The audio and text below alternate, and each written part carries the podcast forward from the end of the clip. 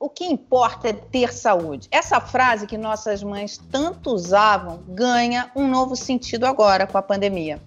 Todos os outros problemas viram secundários e a gente só pensa nos acordes da Rita Lee, lembra? Me cansei de lero-lero, dá licença, mas eu vou sair do sério, quero mais saúde. Para falar do tema mais importante da atualidade, a gente chamou o médico sanitarista, fundador e presidente da Anvisa de 1999 a 2003 e referência em saúde pública no Brasil, Gonçalo Vecina Neto. E o cientista político Miguel Lago, que também é diretor executivo do IEPS, Instituto de Estudos para Políticas de Saúde, criado pelo economista, banqueiro de investimento e ex-diretor do Banco Central, Armênio Fraga. Apontar o que há de errado na saúde brasileira, principalmente agora, não é difícil. Mas é apontar caminhos para um sistema de saúde inclusivo e eficiente. Aí que está o desafio. E a solução passa por ouvir esses dois. Vamos ao nosso diálogo de hoje.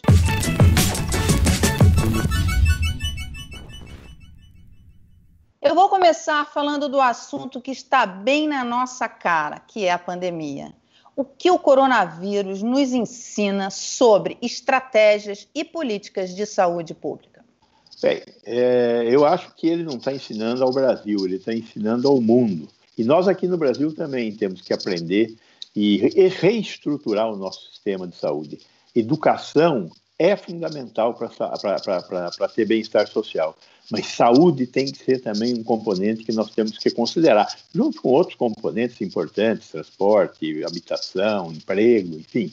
Mas saúde é fundamental. E isso ficou claro, né, Miguel? Nessa pandemia, todo o Brasil inteiro se voltou para o SUS, enfim, olhou para o SUS. Mesmo aquelas pessoas que, que têm acesso à, à saúde privada, enfim, olhou a importância de ter o SUS, né?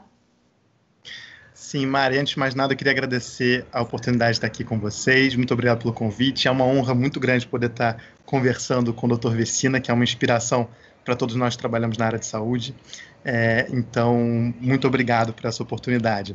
Sim, eu acho que a pandemia ela, ela iluminou a importância do SUS. Eu acho que ela ela acendeu para aqueles que não acreditavam no SUS a ideia de que o SUS é melhor com o SUS do que sem o SUS. Mas eu acho que tem um outro, um outro olhar também importante que eu acho que trouxe também a discussão sobre assistência social. E essas duas componentes, saúde e assistência social, em muitos países são trabalhadas de maneira integradas, né? Quando você olha para a França, por exemplo, que tem um dos melhores sistemas de saúde público do mundo, a França trabalha de maneira integrada saúde com assistência social. Eu acho que a gente vai ver uma discussão cada vez maior é, de uma integração entre saúde e assistência social no, no, no pós-pandemia? A gente, na semana passada, uh, falando sobre educação com o Cristóvão e com o Mozart, eles disseram que a educação, a gente até brincou, falou que tinha que criar um SUS da educação. É, e eles é, falaram assim: olha, a educação tem um problema muito grave, que é o seguinte: não é só o dinheiro, é a forma como esse dinheiro está sendo utilizado, que também é ineficiente. Então, assim, eu, eu queria que vocês uh, elaborasse um pouco isso. Quer dizer, na saúde também é assim? Quer dizer, tem o dinheiro e ele é mal utilizado? Falta muito dinheiro para financiar? A nossa administração pública ela é muito atrasada, ela é pré-era computacional, a década de 60. Não? Ali estavam começando a surgir os computadores de grande porte nós somos muito pouco eficientes na utilização de recursos. O problema é que a administração pública, para mobilizar recursos, ela precisa licitar e concursar. Licitar para comprar, concursar para contratar. E esses, estas duas atividades são atividades realizadas de uma forma muito lenta para um mundo que se movimenta numa velocidade extraordinária. Para determinados setores, como por exemplo a educação, isso é menos grave, porque o ciclo de produção da educação é anual. Agora, o ciclo de produção de um sistema de saúde é diário. As consultas, as internações, os exames.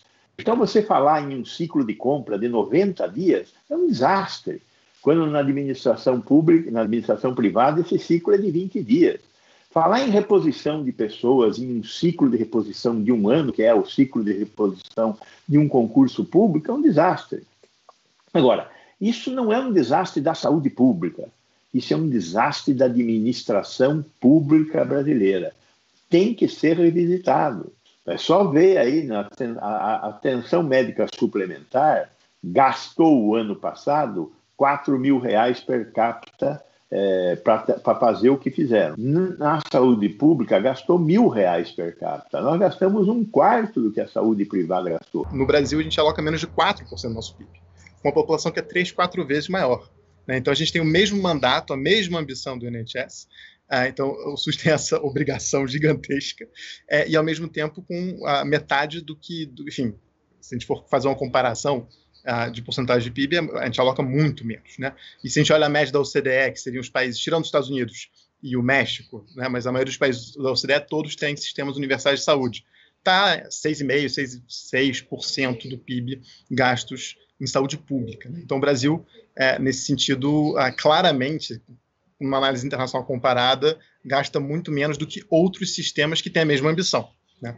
É, eu, eu, acho que o único país que tem a mesma ambição do Brasil e que gasta menos que o Brasil é a Venezuela, que gasta menos de 2% do PIB e que também tem um mandato de atender absolutamente a todos, é dever do Estado atender absolutamente a todos. Nós, nós que, acho que a gente tem que estar mais próximo da Inglaterra do que da Venezuela, na minha opinião, é, no caso específico Tomara. da saúde. E Então, é, agora Uh, lá também os militares têm muita influência no Ministério da Saúde, na Venezuela. Mas voltando aqui à, à, à questão específica. Gostei do... do lá também, né? Lá também os Sim. militares têm bastante influência. Professor, é. sempre foi assim no Brasil? Os militares com toda essa influência no Ministério da Saúde? Eu acho que nunca teve influência no Ministério da Saúde, entendeu? Os militares é uma coisa. Esse, esse fenômeno é um fenômeno muito recente de ter almirante para cá, general para lá, tenente-coronel para colar, major. Eu não me lembro em nenhum momento, nem nos piores tempos da ditadura, nós tínhamos militares tão distribuídos assim na saúde. Nunca, nunca. Mas desculpa, Miguel, eu te interrompi, mas é porque Não, quando você falou lá também, realmente a nossa comparação passa a ser mais com a Venezuela, que, enfim. Acho que até a ditadura tinha uma preocupação tecnocrática um pouco maior do que, do que atualmente. É, é, tinha uma, né? Então, assim, quer dizer, vamos colocar quem entende nos ministérios, não necessariamente ah, é o caso hoje em dia. Mas o ponto, o ponto específico, acho que é a, o Brasil, então, assim, existe um problema de subfinanciamento crônico, é um problema da região, a América Latina é, é, é um problema crônico nosso.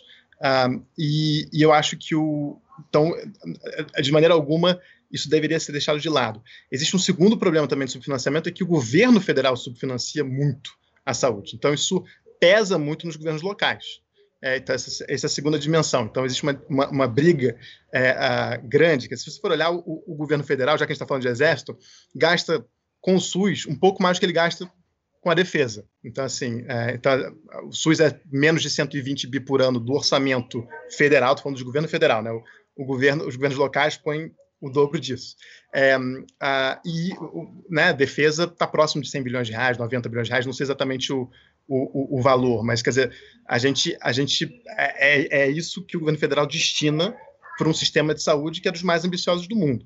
É, então, isso pesa muito nos estados e nos municípios. E, por terceiro lugar, por, por causa da, da, de uma questão de descentralização é, do SUS, que é, que é, uma coisa muito positiva sobre muitos aspectos, e acho que é fundamental, inclusive, é, tem se provado fundamental na pandemia, porque foi que também garantiu que a resposta à pandemia fosse séria em alguns lugares do Brasil, mas isso também gera, você acaba dependendo muito da capacidade de administração dos municípios, dos governos estaduais, e que são muito mais frágeis em termos de capacidade estatal do que o governo federal. Né? Claro, há, de novo, algumas grandes exceções, São Paulo, Porto Alegre, mas são exceções. A gente não tem a, a, a mesma capacidade, nem tem como ter a mesma capacidade administrativa a, num país continental como o Brasil. Então, acho que é claro que as ineficiências vão, vão, vão, vão existir, e se você coloca uma quarta dimensão, desculpa, eu estou falando muito, uma quarta dimensão que é da alternância política constante. Né? Então, quer dizer, se você pensa que o SUS depende de um alinhamento entre um secretário municipal, um secretário estadual e o ministro da Saúde, olha quantos ministros da saúde a gente teve nos últimos três meses. Ah, quantos secretários. E a gente está numa pandemia, que geralmente não é para se trocar ministro ou secretário. Olha quantos secretários municipais de saúde a gente já teve só no Rio de Janeiro. Ah, olha quantos secretários estaduais. Então, você tem uma, uma uh, muito pouca continuidade em termos uh, uh, de, de, de, de, secretários. Né? Então, acho que isso tudo contribui para uma, uma ineficiência, e claro, aquilo que o, que o professor já disse sobre uma ineficiência crônica da, de, de, incapacidade de gestão do, da, da administração pública, mas acho que isso se dá de maneira ainda mais pronunciada a nível local. Além das crises sanitária e econômica, a pandemia trouxe também uma crise de comunicação. A impressão que dá é que cada um fala uma coisa, que falta coesão nos discursos das autoridades. Como deveria ser feita a comunicação numa situação como essa? É, não é só no momento de pandemia. Eu sempre acho que comunicação é crítica. Nós vivemos num mundo que é movimentado por informação. Todas as categorias sociais, seja lá o que for, as pessoas querem saber o que está acontecendo é, não é uma vontade ruim, não, é uma vontade positiva, correta. Elas querem contribuir. Todo mundo quer contribuir, até os que disseminam fake news acreditam naquilo porque eles acham que aquilo é bom. O problema é saber o que é bom e o que é certo. E muitas das coisas que são boas não são certas. E muitas coisas não são boas. Então tem que haver uma comunicação efetiva. Agora, a comunicação efetiva é uma comunicação que, quando eu falo, eu tenho certeza de que as pessoas para quem estou me dirigindo estão entendendo. E num período desse de pandemia, eu tenho que tomar muito cuidado também com soluções mágicas. Estão começando a, a, partir, a aparecer soluções mágicas. Então, túnel de desinfecção. Túnel de desinfecção serve para alguma coisa? Não serve. Né? Talvez para dar alergia nas pessoas quando elas passam em, com, num túnel com algum produto desses. Então, não queira fazer o ótimo, faça o que é bom. Lave as mãos, use máscara, tenha bons hábitos de higiene, não tussa na cara das pessoas, não espirre na cara das pessoas. É basicamente isso, mínimo de higiene. Não precisa chegar em casa, é, nós estamos exagerando algumas coisas porque é informação inadequada. Temos que aprender um pouco mais a nos comunicarmos de maneira adequada. Solução mágica e vindo pelo WhatsApp, Miguel, é uma combinação explosiva, não? É verdade absoluta. A comunicação influencia diretamente a ação a, a, da população. Então, é, se ela escolheu acreditar naquilo que ela, que, ela, que ela vê no WhatsApp, que vê repetido várias vezes, é, e que é uma solução que apetece muito, né? Porque é uma solução mágica, é uma solução que você não precisa ter tomar nenhuma decisão difícil na sua vida, vai ter um remédio mágico, uma solução mágica que vai resolver tudo isso para você, é, é, sempre mais confortável, né? Então, a informação necessariamente ela, ela, você incorpora ela porque ela é a mais crível, porque ela é a mais racional, mas sim aquela que é mais reconfortante, né? E acho que o WhatsApp tem essa função uh, seguidas vezes. E, e, a gente vê isso desde a influência na saúde pública até em resultado de eleições em vários países do mundo. É, a, a, a, questão de comunicação e a, a descentralização de agentes é, comunicacionais é, um, é, uma questão grande. Mas acho que vale a pena aqui parabenizar justamente a mídia tradicional no que tange a pandemia. Eu acho que a mídia tradicional fez um trabalho, ela cumpriu com a sua função social de intermediário de uma informação de qualidade. Acho que ah, e acho que a maioria dos grandes canais de comunicação no Brasil fizeram isso muito bem. É, e eu acho que os jornalistas foram fantásticos durante essa pandemia. Quem eu acho que, ah, infelizmente, falhou muito na parte de comunicação foram as nossas autoridades sanitárias oficiais. Né? Então, a gente, a gente vê problemas de comunicação, primeiro, internos. Né? Então, governo federal que não ah, envia protocolos claros de atuação para os municípios. Né? O Brasil tem mais de 5 mil municípios o Brasil não tem uma, uma, uma capacidade estatal em cada um dos municípios instalada como é Rio e São Paulo. Né? Ah, como é São Paulo, né? Porque o Rio, é, é que é a minha cidade, é, é, tem muito menos capacidade estatal. Mas, em todo caso, é, o que a gente vê é que houve muito, muita falta de comunicação por parte do governo federal com os governos locais, né? E de ter uma resposta coordenada a, a, essa crise. Então, uma falha de comunicação por aí, e, claro, a comunicação também a, de membros do governo, então, para além da, da, comunicação interna né, entre governos, mas também a população, a, perdão, a comunicação com a população por parte de membros do governo. A pandemia vai cobrar um preço alto na saúde mental das pessoas, principalmente dos profissionais de saúde que estão nas trincheiras dessa guerra. Segundo a Associação Paulista de Medicina, 69,2% desses profissionais relataram ansiedade, 63,5% tiveram estresse, 49% se queixam de exaustão física ou emocional e mais da metade se sente sobrecarregada. Três em cada quatro profissionais atendem mais de 20 pacientes por dia com suspeita de Covid-19. Quatro em cada dez acompanharam pacientes que morreram da doença. Eles se queixam de falta de equipamentos, de proteção, de falta de pessoal. Não é à toa que estão esgotados. Quem é que vai tratar dessa gente quando tudo isso acabar?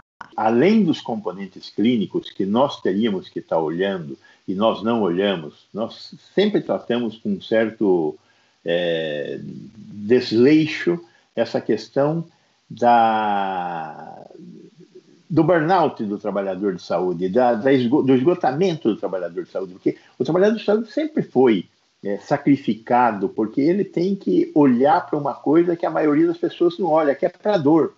Nós só trabalhamos com dor, nós não trabalhamos com festa, é dor.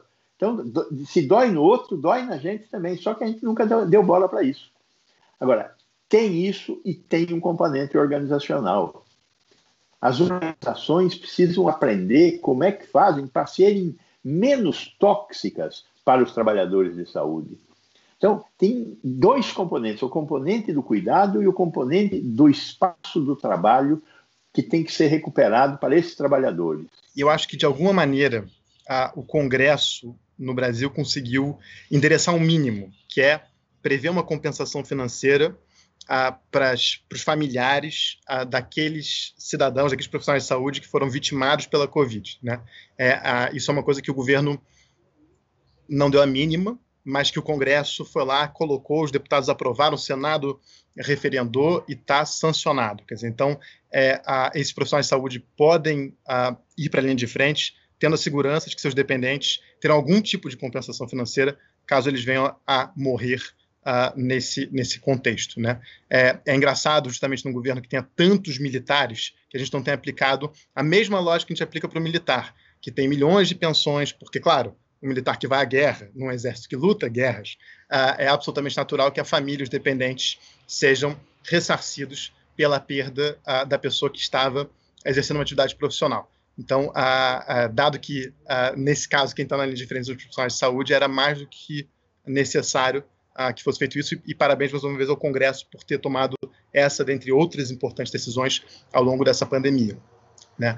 É, e eu acho que, como, como o, o professor disse, que a gente precisa pensar em apoiar e também reestruturar ah, é, essas estruturas ah, para que a gente tenha certeza que a gente está cuidando cada vez melhor dos nossos profissionais de saúde que tanto cuidam da gente. Vocês são a favor de tirar saúde do teto de gastos? Eu acho que essa solução de teto de gasto tem algum equívoco em algum lugar. Eu acho que é, é, é uma solução burra.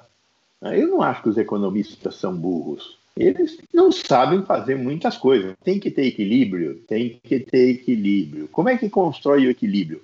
Fazendo o que eu quero da maneira adequada. Como é que nós vamos fazer da maneira adequada? É lógico que eu não devo gastar normalmente mais do que eu tenho. Agora, depois que passar a pandemia, como é que a gente vai colocar o Brasil nos eixos novamente? Nós teríamos que ter um plano, um plano para chegar num lugar melhor do que o que nós estamos hoje, num país que tem as potencialidades deste país. E a única coisa que nós vemos é vamos preservar os ricos e o resto se acomode no que sobrar. É essa a solução? Eu acho que, ainda que uh, uh, uh, será necessário aumentar os recursos federais em saúde, assim, não, não tem como a gente manter o SUS sem que isso aconteça. É, porque senão, de novo, vai ficar tudo pesando em cima de estados e municípios, a capacidade de endividamento não é a mesma do governo federal, enfim, são, são, é uma, são outras realidades, como a gente já comentou aqui. É, por outro lado, acho que existe também uma agenda de eficiência que é urgente na saúde. Então, um, eu acho que com o que a gente tem, e mesmo com o teto, dá para fazer melhor do que a gente tem feito. É, agora, é evidente que será necessário, em algum momento muito próximo, que a gente aumente substancialmente a, a, os financiamentos a nível federal também. Sem a participação da sociedade, nós não vamos conseguir sair desse buraco onde nós estamos. Lembro sempre de, do que foi a construção do Programa Nacional de AIDS. Foi a sociedade que nos levou, a nós, profissionais de saúde, aos políticos, a adotar um programa que todo mundo achava que era impossível. E esse programa impossível hoje faz com que nós tenhamos 800 mil pacientes portadores do vírus da AIDS no Brasil. Ah, no mesmo momento, 1995, a África do Sul resolveu não fazer nada. Hoje, 15% da população da África do Sul é portadora do vírus da AIDS. 15% de 210 milhões de brasileiros são 40 milhões de brasileiros. Isto é uma vitória do SUS e da sociedade brasileira. Então, para ir esse enrosco, nós vamos ter que contar com a sociedade brasileira querendo fazer uma coisa diferente com o que nós temos que fazer. Então, temos que trazer a sociedade. Nós temos que melhorar a composição e o funcionamento dos conselhos municipal, estadual e nacional de saúde, descorporativizá-los um pouco e trazê-los a serviço da construção ou da reconstrução do nosso sistema de saúde. Acho que é possível, mas com a vigilância da sociedade.